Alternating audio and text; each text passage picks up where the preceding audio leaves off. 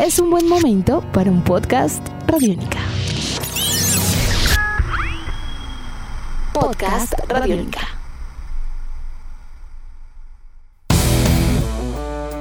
La cuenta regresiva va llegando a su fin. Todo está casi listo para una nueva edición del Tour de Francia, la primera de las tres grandes del ciclismo mundial, junto al Giro de Italia y la Vuelta a España, y nuestros escarabajos saldrán, como siempre, a buscar puestos de privilegio en la clasificación general.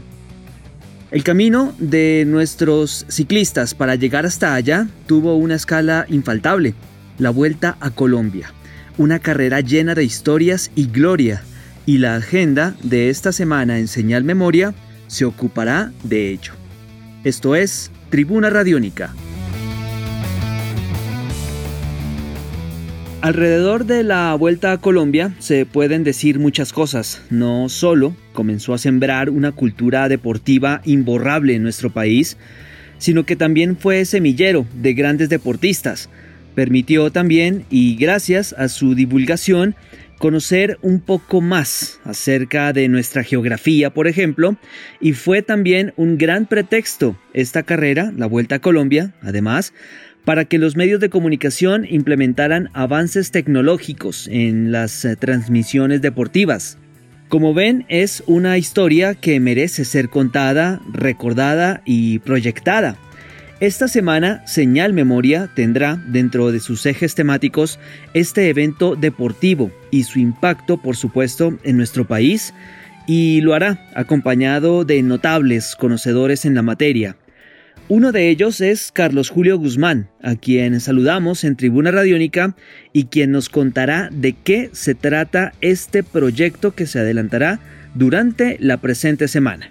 Un saludo muy cordial para usted, don Juan Pablo Coronado.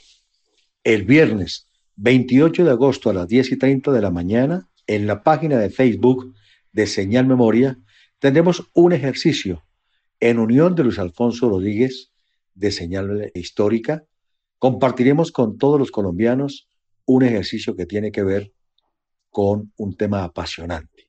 Va a ser un conversatorio sobre ciclismo, sobre la vuelta a Colombia en bicicleta, sus orígenes, opiniones de los protagonistas de aquellas primeras vueltas, imágenes inéditas, incluso le confieso, hay algunas imágenes que yo no conozco, se me ha advertido, que son imágenes que nunca vio la afición del ciclismo de Colombia. Entonces, será un ejercicio en torno a la historia, sus comienzos, anécdotas y enriquecedoras imágenes de la Vuelta a Colombia en bicicleta.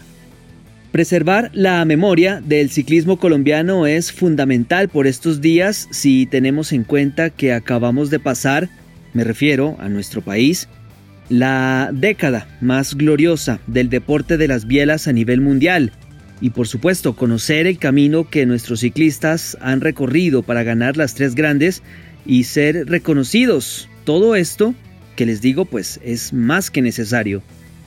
A Carlos Julio le preguntamos qué papel juega el ciclismo en la memoria histórica del deporte colombiano, pues esto nos respondió. En la memoria histórica del deporte colombiano no cabe duda, Juan Pablo, que el ciclismo está unido a esa reseña fantástica del deporte de nuestro país. Llegó, se instaló y se quedó.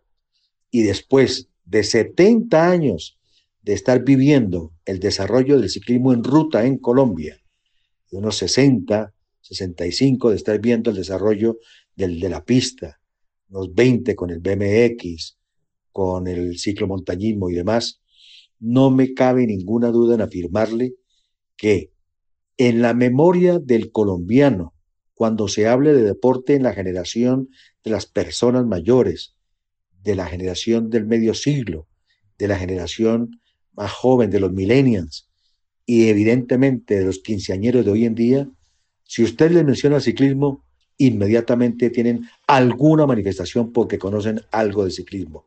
Luego es un papel preponderante el que juega el ciclismo en la historia de nuestro deporte. Acto seguido, consultamos a Carlos Julio por el momento más memorable en la historia del ciclismo de nuestro país. Esta es su respuesta. No vacilo en responderle que el momento más importante en la historia del ciclismo de Colombia.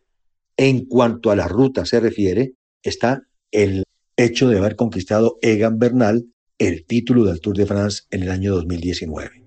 ¿Por qué hago hincapié en ello? Porque obviamente se debe destacar también las conquistas, por ejemplo, de Martín Emilio Cochise Rodríguez en la pista, siendo campeón mundial de la persecución individual y habiendo sido un corredor de los muy pocos, de los muy pocos americanos que se decidió atacar el récord de la hora, además consiguiéndolo en el Velódromo de México en la Magdalena Michuca.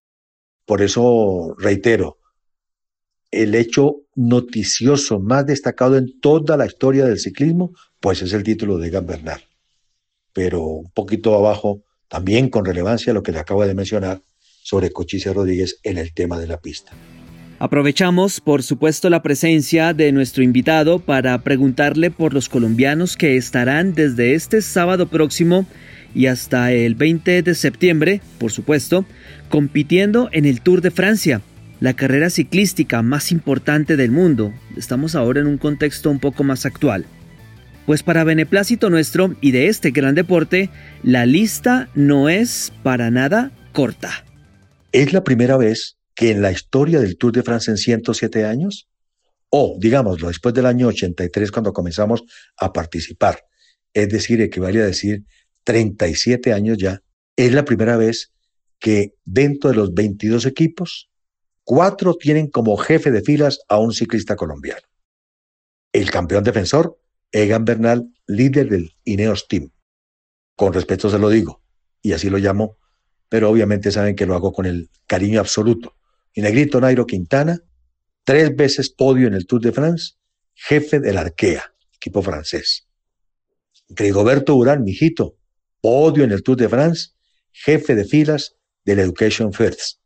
Miguel Ángel el Superman, Superman López, debutante en el Tour con el Astana, jefe de filas de este equipo kazajo. A la par con ellos cuatro, otros seis corredores van a estar registrados en la planilla de apertura de este tour el sábado en Niza, el sábado 29 de agosto. Y ellos son con Nairo, su hermano Dyer, y Winner Anacona, con el Arkea. Con eh, Rigoberto en el Education, Daniel Felipe Martínez, reciente campeón del Criterium del Dauphiné, y el campeón nacional Sergio Guita. Tendremos también a Harold Tejada, debutante joven con el Astana de Miguel Ángel López estará el Chavito en su segunda oportunidad en el Tour Esteban Chávez con el Michelton. Llama eso sí la atención que después de un buen tramo, el Movistar no presenta corredores colombianos en su formación para este Tour de France. Hay un recambio generacional, pero ellos habían invitado, por ejemplo, a Juan Diego Alba y sin embargo no lo vinculan en esta oportunidad para el Tour de France. Hay que reconocer, eso sí, que la competencia será exigente y abierta este año en el Tour.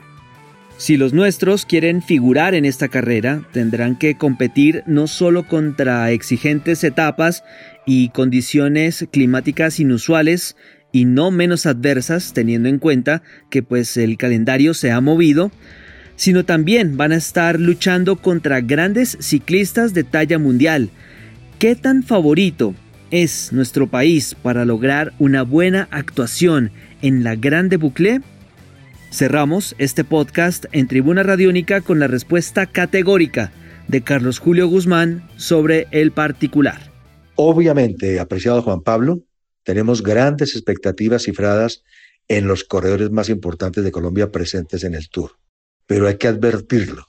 El equipo Ineos Team dejando por fuera a dos campeones deja en cierto modo, de impresionar a todos sus rivales.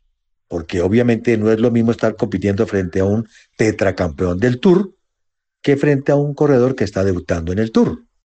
Entonces, es una tarea un poco compleja la que va a tener el Ineos para defender el título de Egan Bernal. A la par de ello, todo lo hemos visto. El equipo del Jumbo, el equipo de Dumoulin y de Primo Roglic está muy fuerte demasiado fuerte. No me cabe duda.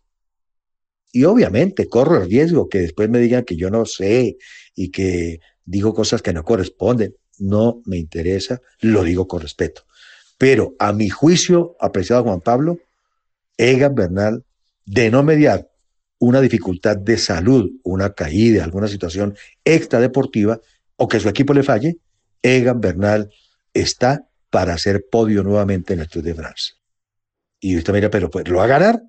Hombre, tiene amplias posibilidades, pero reitero, Roglic y Dumoulin están muy fuertes y con un equipo que puede ayudar a que alguno de ellos dos supere a Egan Bernal. Pero ahí sí le insisto, con la condición que tiene Egan Bernal, sí creo que es, podio este año nuevamente en el Tour de France y que por supuesto también creo que tiene posibilidades de pelear el título. Edición de este podcast a cargo de Juan Pablo Pérez. Mi nombre es Juan Pablo Coronado y nos volveremos a encontrar en otra edición de Tribuna Radiónica. Chao.